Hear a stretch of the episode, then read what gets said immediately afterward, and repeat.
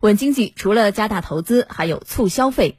省政府工作报告提出，坚持把恢复和扩大消费摆在优先位置，增强消费能力，改善消费条件，释放消费潜力。二零二三年，全省社会消费品零售总额增长百分之十以上。那么，新的一年，湖北如何千方百计稳消费呢？我们通过湖北台融媒体新闻中心记者的报道了解一下。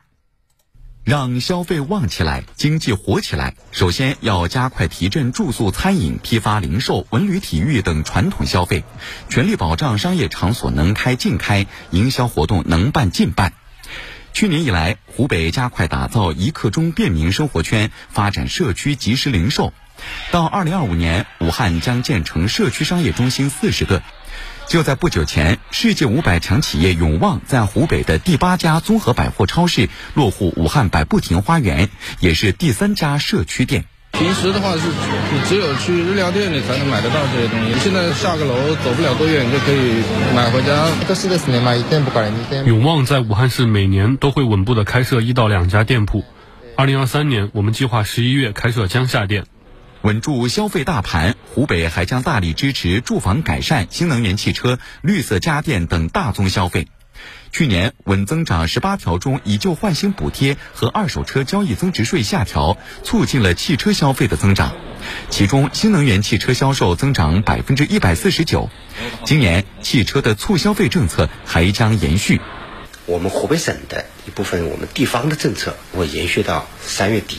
我们也会出台一些政策来支持二手车经销商的发展。家电这块的话，也是会引导老百姓实现这家电以旧换新。除了传统消费，今年湖北还将促进智慧养老、数字家政等新型消费，加快发展社交电商、即时零售、线上服务等消费新业态。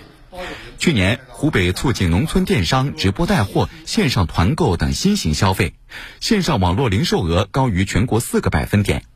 岁末年初，湖北举办网上年货节，马应龙、蔡林记、汪玉霞等三十五家湖北企业带着首发新品走进直播间。